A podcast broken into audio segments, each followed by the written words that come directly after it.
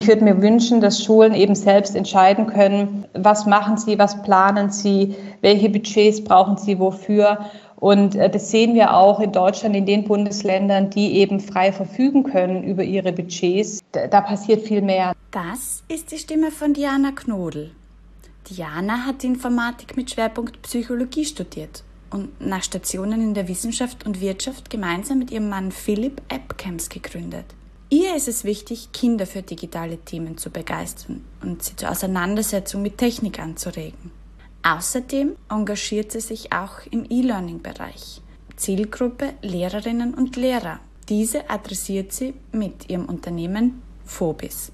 Ich freue mich riesig, dass Diana in meinen Podcast gekommen ist, weil ich sie schon sehr lange verfolge und eine Sache besonders schön finde.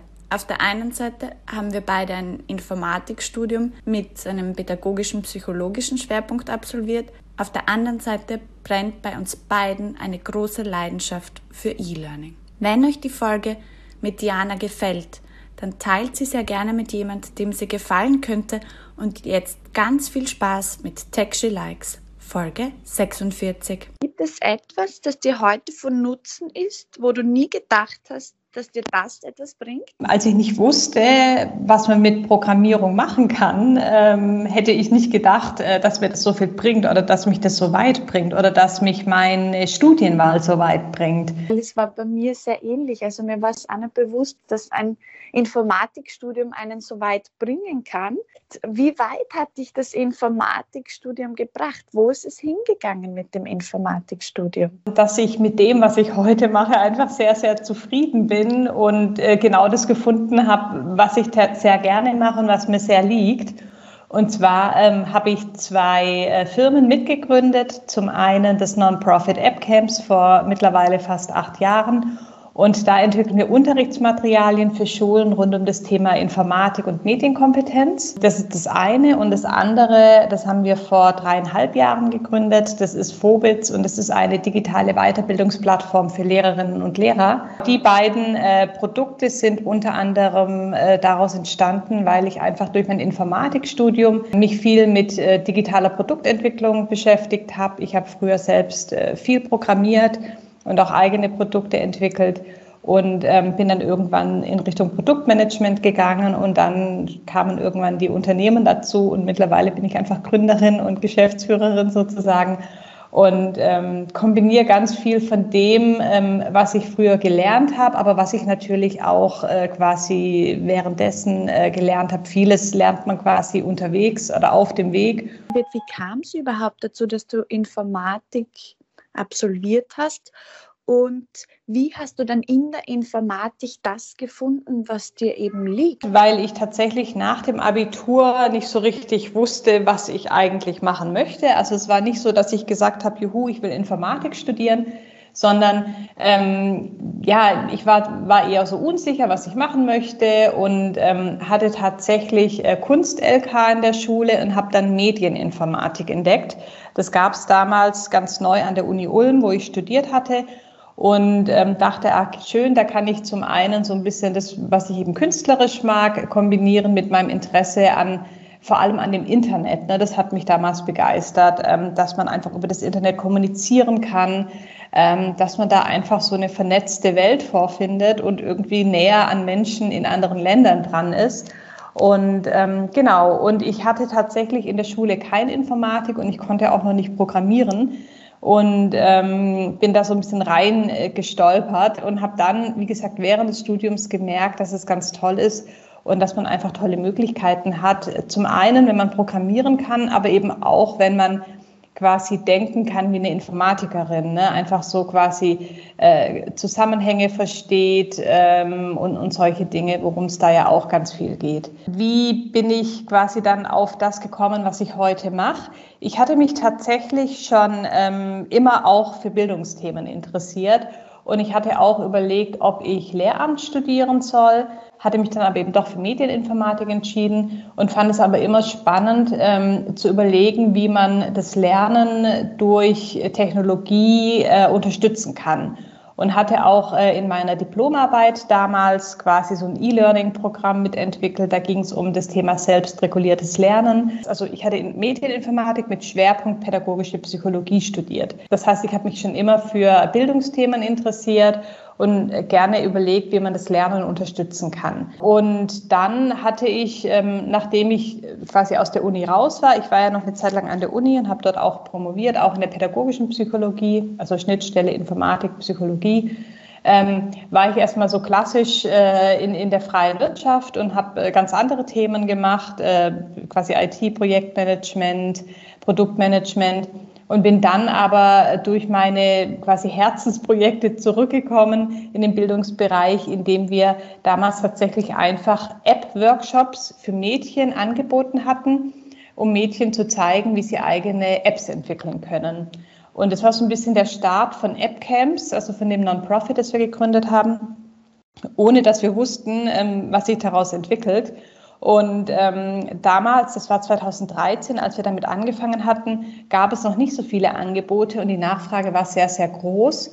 Und äh, dadurch haben wir dann eben immer mehr Workshops gemacht und haben dann irgendwann überlegt, ähm, das kann doch nicht sein, dass wir immer in diesen Präsenzworkshops, die sehr aufwendig äh, sind, so wenige Kinder erreichen und hatten überlegt, was wir machen können, um einfach noch viel mehr zu erreichen. Und dann haben wir unsere Unterlagen digital zur Verfügung gestellt für Lehrkräfte und gesagt, hey, wenn ihr Lust habt, könnt ihr die Unterlagen nutzen und im Unterricht mit euren Schülerinnen und Schülern eigene Apps entwickeln. Und es kam super gut an.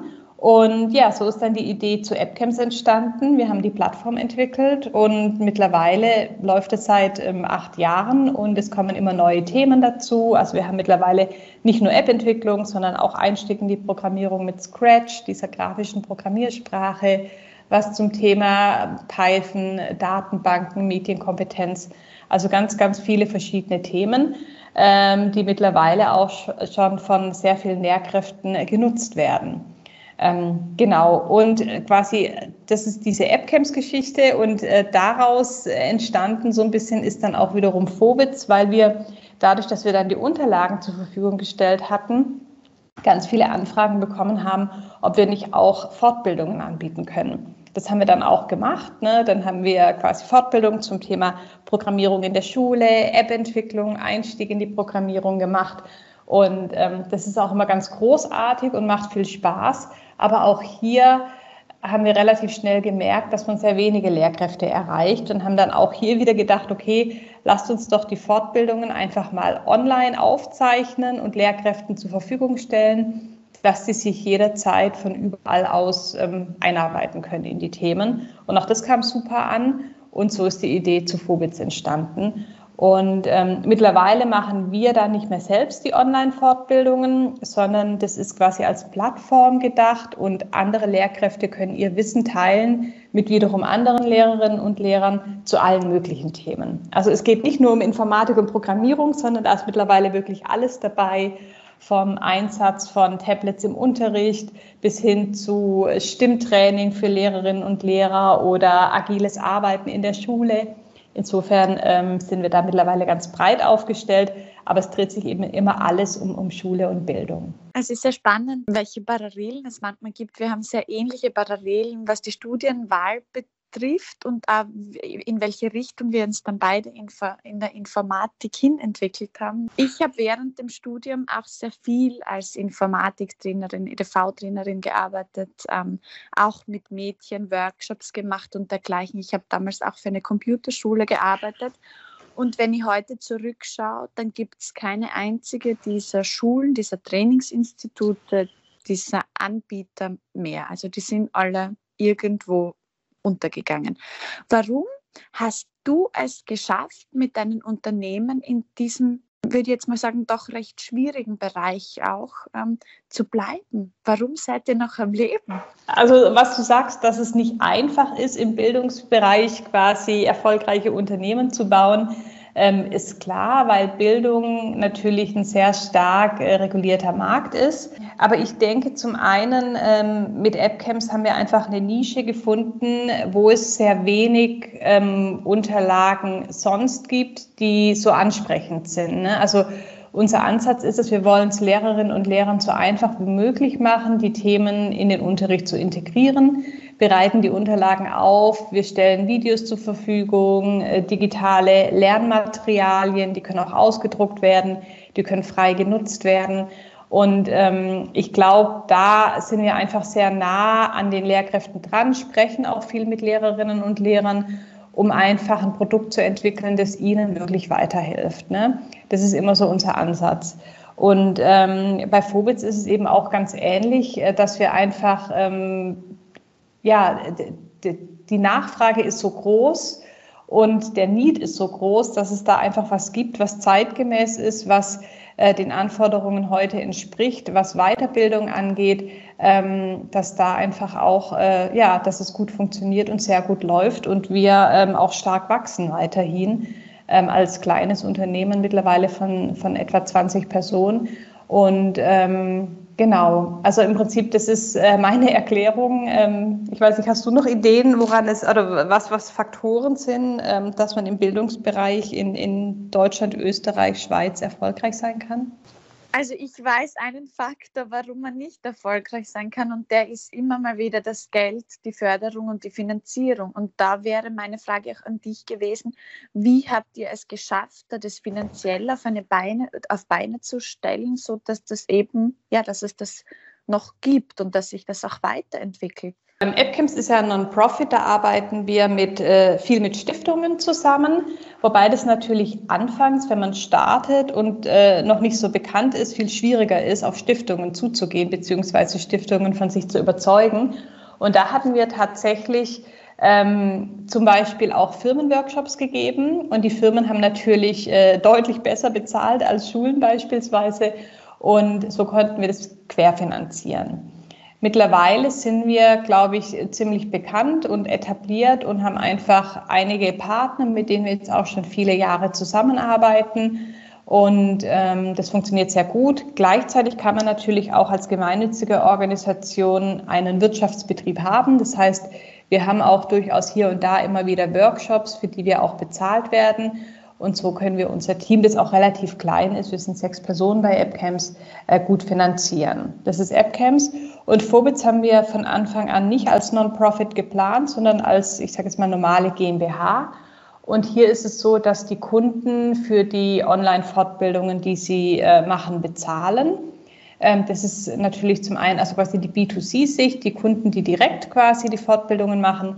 Und zum anderen gibt es natürlich ähm, unsere Kooperationspartner auf, auf Bundeslandebene oder auch sehr viele Schulen, die sagen, wir wollen uns auf den Weg machen, wir wollen unser Kollegium weiterbilden. Und die buchen dann bei uns die Schullizenz. Genau, und ähm, darüber verdienen wir Geld und so können wir eben unser Team, unser Büro und die Ausgaben, die wir haben, bezahlen. Ist es dir schwer gefallen, für Bildung was zu verlangen? Das ist eine gute Frage, weil ich habe ja zwei Hüte auf. Zum einen sind wir bei AppCamps bewusst den Non-Profit-Weg gegangen, ähm, der sich damals richtig angefühlt hat. Und ich bin mir auch sicher, dass es ansonsten in dem Bereich, äh, in dem Informatik-Nischenbereich, sehr schwer geworden wäre. Ähm, bei Phobitz haben wir gesagt, ähm, ne, wenn wir uns anschauen, berufliche Bildung insgesamt, was das für ein Riesenmarkt ist und dass es einfach völlig selbstverständlich ist, dass man für die Weiterbildung von Mitarbeitenden bezahlt, dass es eben nicht umsonst ist, haben wir gesagt, das muss eigentlich an der Stelle auch quasi die Wertschätzung bekommen. Plus, es gibt ja auch äh, Menschen, und zwar Lehrkräfte, die die Fortbildungen erstellen, die Zeit investieren ähm, und die sollen ja auch Geld dafür bekommen. Wir haben zwar auch die Möglichkeit, kostenfreie Fortbildungen auf der Plattform anzubieten, das gibt es auch immer wieder, aber grundsätzlich sagen wir, dass die, die Personen, die die Zeit investieren, ihr Wissen teilen, die sollen davon eben auch profitieren und es muss nicht alles umsonst sein. Deswegen, ähm, wie gesagt, wenn man sich den äh, Weiterbildungsmarkt anschaut, da fließt unglaublich viel Geld und Firmen geben sehr viel Geld aus für die Weiterbildung, Weiterqualifikation äh, der Mitarbeiterinnen und Mitarbeiter. Nur in der Schule gibt es da leider sehr, sehr wenig Budget. Und ähm, genau, aber grundsätzlich finde ich in dem Bereich finde ich es absolut angemessen, dass, dass Schulen äh, dafür bezahlen, dass ihr Kollegium äh, professionell und qualitativ hochwertig weitergebildet wird. Jetzt kennst du beide Seiten sehr gut. Du hast jetzt selbst Informatik studiert, du hast jetzt jahrelange Erfahrung auch mit dem Bildungssystem, zwar nicht komplett direkt als Lehrerin im System oder hast du die Erfahrung auch? Ich habe nie als Lehrerin an einer Schule gearbeitet, aber ich war ja lange an der Uni, erst als wissenschaftliche Mitarbeiterin und da habe ich Studierende unterrichtet und dann hatte ich für ein Jahr eine Gastprofessur an der TU Berlin und da habe ich auch äh, quasi Seminare für Studierende gegeben. Insofern habe ich durchaus äh, Erfahrung in der Lehre, allerdings für ältere äh, quasi Studierende und nicht für Schülerinnen und Schüler. Ich habe aber natürlich sehr viele Workshops gegeben, aber das ist natürlich jetzt nicht klassische Schule, klassischer Unterricht. Wenn du jetzt alle Macht hättest, was würdest du denn am Bildungssystem verändern? Bei all dem, was du da jetzt schon gesehen und erlebt hast, wo sollte sich deiner Meinung nach was verändern oder kann das eh so bleiben, wie es auch ist. Ich glaube, ein großer Wunsch wäre, dass Schulen mehr Verantwortung bekommen. Weil ich glaube, in den Schulen steckt so viel Potenzial, so viel ähm, Ideen, was man eben machen kann. Jede Schule ist anders, jede Schule hat eigene Herausforderungen. Und ich würde mir wünschen, dass Schulen eben selbst entscheiden können, was machen sie, was planen sie, welche Budgets brauchen sie wofür.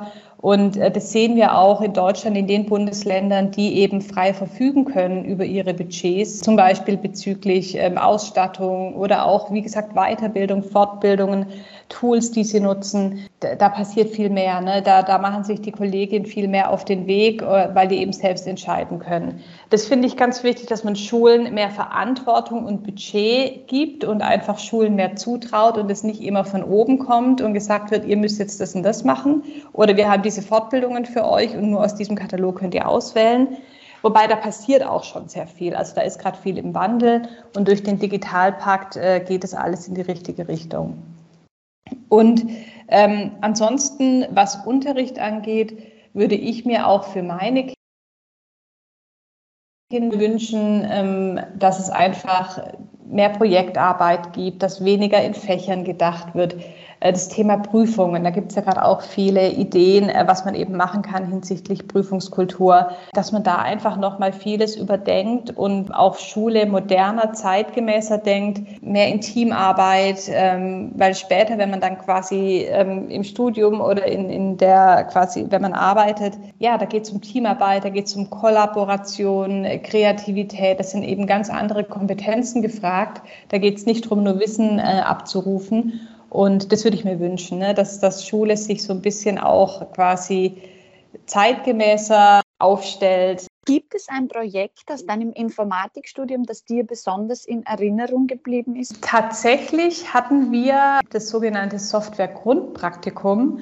Und da haben wir tatsächlich in einem kleinen Team äh, quasi eine Software entwickelt und zwar mit einem echten äh, Kunden sozusagen. Wir mussten damals für die Ärzte im Praktikum äh, quasi so, eine, so einen Zuordnungsalgorithmus programmieren, dass die eben Wünsche abgeben konnten, ähm, ne, wohin sie wollen. Es gab so bestimmte Punkte, je nachdem, was man berücksichtigen musste. Und da haben wir quasi so ein äh, Programm entwickelt. Und ähm, das hat mir sehr viel Spaß gemacht, weil es einfach sehr nah dran war an dem, wie dann später auch Software entwickelt wird. Ähm, wir hatten mit den Kunden gesprochen, wir hatten im Team gearbeitet, wir hatten verschiedene Rollen im Team, wir hatten am Ende die Abnahme. Und es ist ganz lustig, dass du das fragst, weil es ist genau dieses projektbasierte und orientierte, dass man wirklich so einen realen Fall hatte.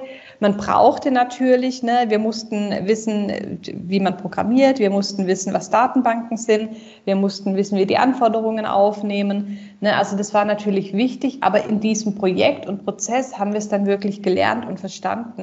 Und so merkt man sich es dann eben auch. Stichwort Softwareentwicklung schon angesprochen. Wie ging es dir selbst mit der Softwareentwicklung? Und warum glaubst du jetzt, ähm, scheuen sich nach wie vor jetzt auch so viele Mädchen Frauen davor? Oder hast du das in deinem Umfeld eh anders auch erlebt? Ich selbst habe programmiert, allerdings in kleinen Teams, auch an der Uni, ne, da waren wir irgendwie zu zweit. Und ähm, später, als ich dann in den großen Firmen wie Xing war, da habe ich dann als Produktmanagerin gearbeitet und nicht mehr als Entwicklerin. Aber grundsätzlich äh, fand ich das immer spannend und ich programmiere auch heute noch sehr gerne, wenn ich denn mal dazukomme, was ich viel zu selten mache. Aber ähm, die Softwareentwicklung und die Programmierung an sich fand ich immer sehr interessant, hat mir immer sehr viel Spaß gemacht. Ähm, und ich finde auch, es ist ein großartiger Bereich für alle, also dass da eben auch Frauen häufig sehr gut sind und viel Spaß dran haben. Und warum so wenige Frauen äh, nach wie vor in den Bereich gehen, das ist immer eine große Frage und auch schwer zu beantworten. Ich glaube, ein wichtiger Punkt sind Vorbilder und Rollenmodelle, die häufig fehlen, ähm, wenn man eben in der Pubertät ist oder dann Ende de, der Schulzeit und sich überlegt, was man gerne machen möchte. Wenn man eben keine ähm, Informatikerinnen kennt oder keine Entwicklerinnen, dann hat man das vielleicht weniger als Option für sich äh, quasi auf dem Schirm. Und ähm, genau, also Rollenmodelle und Vorbilder sind wichtig. Und ansonsten ist es sicherlich auch sehr wichtig, dass man einfach die Möglichkeit bekommt, das in der Schule auszuprobieren und für sich zu entdecken und zu entscheiden, ob einem das liegt oder eben auch nicht. Ne? Ist ja auch ganz wichtig, nicht jeder muss in den Bereich gehen, aber ich sage immer, ich finde es total wichtig, dass alle die Chance bekommen, das mal auszuprobieren, um dann für sich zu entscheiden, ob man das möchte oder nicht. Haben dir persönlich die Vorbilder gefehlt? Ich, ich bin in den Bereich so reingeraten und tatsächlich kannte ich auch keine Informatikerin. Habe das dann quasi erst im Laufe des Studiums äh, quasi gemerkt, wie toll das ist und habe da dann natürlich auch äh, Freundinnen gehabt, mit denen ich dann auch gerne zusammen programmiert habe und äh, habe dann später eben äh, vor allem also im Bereich Unternehmertum äh, tolle Rollenmodelle und Vorbilder kennengelernt, ähm, was mich dann auch motiviert hat. Ich kann jetzt so nicht sagen, ob es mir gefehlt hat, weil ich bin ja zufälligerweise trotzdem in dem Bereich äh, gelandet. Allerdings ist, weiß ich auch, dass es sehr ungewöhnlich ist, mein Weg. Ne? Also, dass man was studiert, was man eigentlich in der Schule noch nie ausprobiert hat, ist eher ungewöhnlich. Ich hatte ja auch keine Vorbilder in dem Bereich und ich bin ja auch genauso wie du eigentlich reingerutscht. Ich hatte es zwar in der Schule und ich habe ungefähr gewusst, okay, in welche Richtung es gehen kann. Weil wenn ich sagen muss, dass mir der Bachelor nicht so viel Spaß gemacht hat wie der Master und äh, das dann erst im Master wirklich gekommen ist, okay, in dem Bereich will ich bleiben und dort will ich meinen Weg gehen. Also du hast ja gesagt, du hast jetzt auch nicht dieses Vorbild gehabt, bist trotzdem in den Bereich gekommen und wenn ich mal anschaue, so mit den Frauen, mit den vielen Frauen, mit denen ich schon gesprochen habe, warum sie dann ein Informatikstudium begonnen haben, dann war es eigentlich oft der Zufall, der sie dazu gebracht hat. Oder es war der technisch interessierte Vater, äh, zu Hause, der es in ihrer Kindheit schon ähm, mit dem einen oder anderen in Berührung gebracht hat. Wie war denn das bei dir, was deine Eltern betrifft? Also es war tatsächlich so, dass wir ähm, schon relativ früh einen Computer zu Hause hatten, relativ früh im Internet waren und da hatte ich einfach die Möglichkeit, das kennenzulernen und auszuprobieren wobei ich es eigentlich immer nur als Anwenderin genutzt hatte. Es gibt ja viele, die sich dann auch damals schon irgendwie an die Programmierung gemacht hatten. Das war also nicht so meins, sondern ich habe hab den Computer genutzt, um irgendwie zu schreiben, um einfache Spiele zu spielen und später quasi im Internet äh, quasi zu chatten oder E-Mails zu schreiben. Meine Eltern haben mich einfach immer darin bestärkt, das zu tun, was ich einfach möchte. Und es ist überhaupt nicht schlimm, wenn man es ausprobiert und es klappt nicht. Dann hat man dazugelernt und dann probiert man eben was anderes aus. Insofern haben sie mir, glaube ich, so ein Grundvertrauen gegeben, dass es überhaupt nicht schlimm ist, wenn es nicht klappt und ich soll es doch ausprobieren. Und ähm, habe ich so ein bisschen darin bestärkt, dass ich doch ganz gut bin in dem Bereich, in Mathe und so weiter. Und ähm, genau, insofern habe ich da durchaus die Unterstützung bekommen. Aber was auch ganz interessant ist, wir sind vier Kinder zu Hause und ich habe noch drei Geschwister, zwei Jungs, zwei Mädchen. Und es ist tatsächlich so, dass quasi äh, ich habe Informatik und ein Bruder von mir hat Informatik und eine Schwester hat Psychologie und der andere hat auch Sozialwissenschaften studiert. Insofern sind wir da ganz gut äh, aufgeteilt, ähm, was das angeht. Und da gab es also nicht irgendwie eine Tendenz, dass die uns in irgendeine Richtung gedrängt haben, sondern das war alles offen und wir wurden aber immer in dem unterstützt, was wir gerne machen. Jetzt was in dieser Bewegung mehr Frauen in die Informatik, mehr Menschen in die Informatik, mehr Menschen in den MINT-Bereich, mehr Frauen in den MINT-Bereich jetzt auch ähm, immer wieder ein Thema ist, ist der Purpose und Impact. Du bist jetzt in einem Bereich der Informatik tätig, der ja eigentlich einen sehr großen, starken Purpose und Impact hat. Wenn du jetzt vor einer Schulklasse stehst und du müsstest den Mädchen ganz äh, besonders jetzt diesen Purpose und Impact beschreiben, was würdest du ihnen da sagen, was der Purpose und Impact von dem, was du heute machst, ist? Absolut. Ne? Also wir sind in einem Bereich unterwegs, ähm, der einfach äh, sehr ansprechend ist, auch für viele. Das merken wir auch, dass wir einfach wirklich tolle Bewerbungen von richtig, richtig guten Leuten bekommen, denen es einfach wichtig ist, ähm, was mit Purpose oder was mit Sinn zu machen.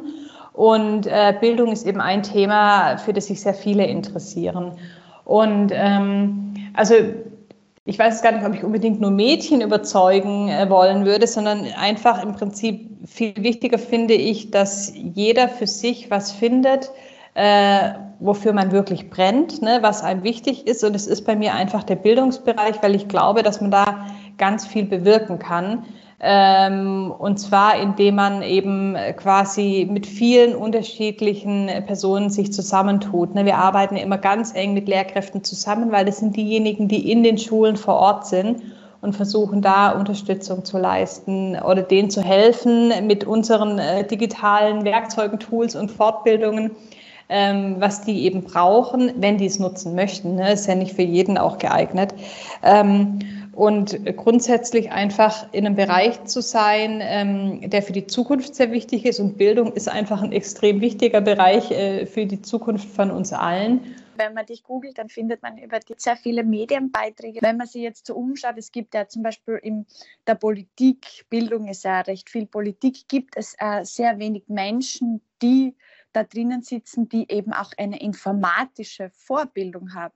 Wie geht dir mit dieser Rolle, diesen informatischen Hintergrund zu haben und da auch in der Öffentlichkeit zu stehen. Hast du da das Gefühl, dass das auch einen äh, Unterschied macht, eben so Menschen, Frauen wie dich zu zeigen, die eben auch diesen informatischen Hintergrund haben, beziehungsweise ist es auch notwendig, mehr Menschen in der Politik, im politischen Bereich zu haben, die jetzt eben auch eine MINT-Bildung? Grundsätzlich auf alle Fälle ähm, ist es wichtig, dass äh, in Politik ähm, und, und überall quasi Entscheiderinnen und Entscheider sind, die unterschiedliche Hintergründe haben und unterschiedliches Wissen mitbringen. Und ich glaube, ähm, jetzt gerade im ne, Digitalisierung und was alles passiert, ist es natürlich hilfreich, wenn man da ein gewisses Grundverständnis mitbringt und die Zusammenhänge vielleicht ein äh, bisschen besser einordnen oder auch mal erklären kann. Ähm, insofern auf alle Fälle ist dieses Wissen hilfreich und das merke ich ja auch, wie du sagst, ne, man kriegt ähm, oder ich bekomme sehr viele Anfragen, um eben quasi den Bereich auch äh, zu zeigen und zu, zu präsentieren. Wie gehst du selbst auch mit dieser Medienwirksamkeit um? Was macht es mit dir? Ich finde interessant, dass du das so wahrnimmst. Ich selbst nehme das gar nicht so stark wahr. Aber was ich eben wichtig finde, ich, dadurch, dass es eben wenig Rollenmodelle gibt, ähm, bin ich gerne für andere, für jüngere Mädchen, Frauen oder auch für alle möglichen Personen ein Vorbild, indem ich eben zeige, dass man diesen Weg auch gehen kann, ähm, dass Informatik ein äh, toller Bereich ist dass Gründen was ganz Tolles ist. Ähm, ich würde mich auch äh, freuen, wenn es einfach noch mehr Gründerinnen gibt, dass sich Frauen das eher zutrauen. Und ähm, deswegen mache ich das sehr gerne und ähm, ja, freue mich, wenn ich da entsprechende Anfragen bekomme und mich da auch äh, engagieren und beteiligen kann. Es muss natürlich immer im Rahmen sein, weil ich natürlich noch äh, eine Familie habe und äh, quasi zwei Firmen. Und da muss man immer einen guten Mittelweg finden. Du hast ja schon gesagt, du hast Familie, du hast zwei Unternehmen. Ich gehe mal aus, du kriegst ja häufig die Frage gestellt, wie schafft man das? Diese Frage stelle ich dir jetzt nicht, sondern was willst du denn deinen Kindern hinterlassen? Was willst du denn deinen Kindern mitgeben? Ne, also im Prinzip natürlich ähm, kriegen meine Kinder ganz viel mit von dem, äh, was wir machen. Ne? Die sind ganz oft im Büro. Ähm, ne, mein Mann ist ja quasi Mitgründer in beiden Firmen. Ähm, und die kriegen da einfach viel mit. Und ähm, ich finde es aber schön, dass sie einfach sehen, dass es einfach Teil von unserem Alltag ist, von unserem Leben. Und ähm, es ist sehr selten, dass es mal stressig ist. Ne? Also wir haben da, also vor allem, dass wir den Stress gegenüber den Kindern zeigen. Das versuchen wir wirklich, ähm, dass es einfach positiv ist. Und es ist es auch äh, zu 99,9 Prozent ist es einfach so, dass wir einfach sehr zufrieden sind mit dem, was wir tun. Und es erleben die einfach auch so. Und was mir grundsätzlich wichtig ist für die Kinder, ist, dass die einfach ein gesundes Selbstbewusstsein entwickeln und dass die einfach Dinge finden, die sie ausprobieren, dass sie einfach ihren eigenen Weg gehen können und äh, zufrieden und glücklich sind. Und ich glaube, ähm, das wird man, wenn man einfach ähm, die richtige Haltung und Einstellung hat und einfach auch keine Angst hat zu scheitern, weil Scheitern in dem Sinne gibt's nicht. Dann war es eben ein Versuch und wenn es nicht geklappt hat, muss man aufstehen und weitermachen. Und ähm, das ist mir wichtig, dass das meine Kinder mitbekommen. Zeigen deine Kinder für den MINT-Bereich Interesse? Also meine Kinder sind beide sehr vielseitig interessiert. Ähm, MINT gehört auch dazu, aber jetzt nicht übermäßig. Also ne, das, wir programmieren jetzt auch tatsächlich zu Hause. Ist ganz, ganz selten, dass wir uns mal zusammen an Scratch setzen oder so. Da ist zum Beispiel gerade Minecraft äh, das beliebtere Thema. Ähm, oder grundsätzlich sind beide sehr kreativ und künstlerisch veranlagt. Und ähm, genau, also die, die dürfen die Sachen, für die sie sich interessieren, die unterstützen wir. Und ich finde es auch jetzt noch zu jung mit, mit irgendwie äh, Grundschule. Die sollen sich einfach ausprobieren und die werden ihre Interessen auf alle Fälle noch weiter ausbauen und entwickeln. Und je nachdem, wofür die sich interessieren, werde ich die auf alle Fälle unterstützen. Ich finde es sehr spannend, dass du sagst, dass ihr euch eigentlich sehr selten zu Hause hinsetzt und eben gemeinsam Scratch programmierst. Warum machst du es oder warum macht dein Unternehmen es dann mit anderen Kindern? Also es ist nicht so, dass wir es gar nicht machen, sondern ähm, also wenn Interesse besteht und meine Kinder das gerne machen wollen, dann nehme ich mir die Zeit und setze mich hin. Ähm, aber ich weiß nicht, wie es bei dir ist. Ne? Wir haben irgendwie Schule gehen immer relativ lang. Das heißt, die Nachmittage, die werden dann irgendwie anders genutzt. Ne? Da will ich nicht auch nochmal den Laptop aufklappen. Und äh, an den Wochenenden sind wir oft unterwegs. Und wie gesagt, wenn Interesse besteht, mache ich das gerne. Aber es ist nicht so, dass ich jetzt äh, explizit äh, irgendwie Programmierzeiten einplane, weil auch da denke ich, das lernen die ähm, hoffentlich dann auch in der Schule. Ne? Tatsächlich die Schule, auf, auf der mein äh, Sohn ist, äh, die nutzen auch unsere Unterlagen. Da wird er damit dann äh, quasi in Berührung kommen. Und ähm, zu Hause machen wir das, wenn es passt, aber jetzt nicht irgendwie als extra Förderung. Vielleicht kommt es auch noch, ne? die sind ja noch relativ jung und gefühlt durch die Pandemie sind die sowieso schon so viel am Computer und, und, und Tablet unterwegs, ähm, dass ich dann am Nachmittag äh, mich auch freue, wenn, ne, wenn wir dann einfach mal andere Sachen machen. Das soll jetzt nicht sagen, dass ich da irgendwie eine Anti-Haltung habe, ganz und gar nicht. Aber ähm, es ist eher so, ich gucke, wofür die sich interessieren und das unterstütze ich. Und das Thema Programmierung ist gerade einfach kein so großes Thema für beide. Womit konntest du denn als Kind fünf Stunden am Stück verbringen? Ich habe tatsächlich immer sehr gerne gebastelt, ne, irgendwie so kreativ gearbeitet und da konnte ich auch stundenlang äh, quasi mich mit beschäftigen. Ähm, Computer kamen ja erst später, ne? da war ich ja dann schon ein bisschen älter. Ähm, aber natürlich war das auch später dann was, ne, sich damit zu beschäftigen und vor allem ne, im Studium dann äh, Thema Programmierung, da konnte ich einfach stundenlang versinken und mich einarbeiten. Das ist immer so ein bisschen Pro Probleme lösen, so ein bisschen wie ein Rätsel und das hat mir wirklich sehr viel Spaß gemacht. Hast du da manchmal auch die Angst, dass du den Kindern was zeigst, was eben auch nicht der Realität entspricht oder wo sie eine Vorstellung haben von den Jobs, die dann nicht den Jobs auch entspricht? Also das ist überhaupt nicht unser Ansatz, denen quasi zu zeigen, was später die Realität sein wird, weil da wird sich, bis die quasi aus, aus der Schule, aus dem Studium oder aus der Ausbildung raus sind, wird sich alles wieder verändert haben sondern wir wollen, ähm, dass die Kinder mit unseren Unterlagen Spaß haben, dass die neugierig sind und dass die anfangen, Dinge zu hinterfragen oder vielleicht auch mal selbst auszuprobieren, ähm, um dann eben zukünftig zu gucken, ob sie vielleicht noch mehr in die Programmierung einsteigen oder vielleicht doch sich mehr mit Hardware beschäftigen oder auch ganz andere Themen machen. Und ähm, deswegen, ne, also was die heute lernen in der Schule, da gehe ich von aus, dass es in Zukunft sowieso nicht mehr so relevant ist, sondern es ist viel wichtiger, dass die die Kompetenzen lernen. Wie, wie kann ich mich jetzt mit so einem Microbit oder mit einem Calliope Mini beschäftigen? Wie kann ich den programmieren? Was für Möglichkeiten habe ich? Ähm, und wenn es dann ums Thema Programmierung geht, ähm, die äh, grundlegenden Konzepte der Informatik wie Variablen, Schleifen und so weiter, ähm, die gelten ja immer. Ne? Ob ich das in Scratch mache oder in Python oder in Java, wenn ich es einmal verstanden habe, muss ich nur wissen, wie ist die Syntax in der jeweiligen Programmiersprache. Ähm, deswegen finde ich das überhaupt nicht schlimm, wenn die Dinge kennenlernen, die die neugierig machen, die hoffentlich äh, anregen, sich noch weiter damit zu beschäftigen, auch wenn das nicht der Realität entspricht, was die später im Studium oder in der Arbeit ähm, erleben. Und äh, zu dem Thema Haptik, das finde ich total gut und wichtig und auch schön, ähm, wenn Schulen die Möglichkeit haben, sowas zu nutzen. Unser Ansatz bei AppCamps ist aber zum Großteil, dass wir versuchen, Tools vorzustellen, wo man einfach nicht unbedingt noch Hardware braucht, weil eben nicht alle Schulen so gut ausgestattet sind und nicht alle Schulen haben Microbits, ähm, um damit zu programmieren. Wir haben ein bisschen Unterlagen zu Calliope zum Beispiel. Da braucht man auch so einen kleinen Mikrocontroller, um den zu programmieren. Aber wir haben ganz, ganz viel, ähm, was einfach nur im Browser läuft, wie App-Entwicklung mit dem App Inventor oder Scratch. Ähm, ja, damit einfach alle mitmachen können, ähm, ohne dass sie noch groß Hardware benötigen. Hast du die Sorge eigentlich, dass die Programmierer irgendwann die neuen Fließbandarbeiterinnen werden?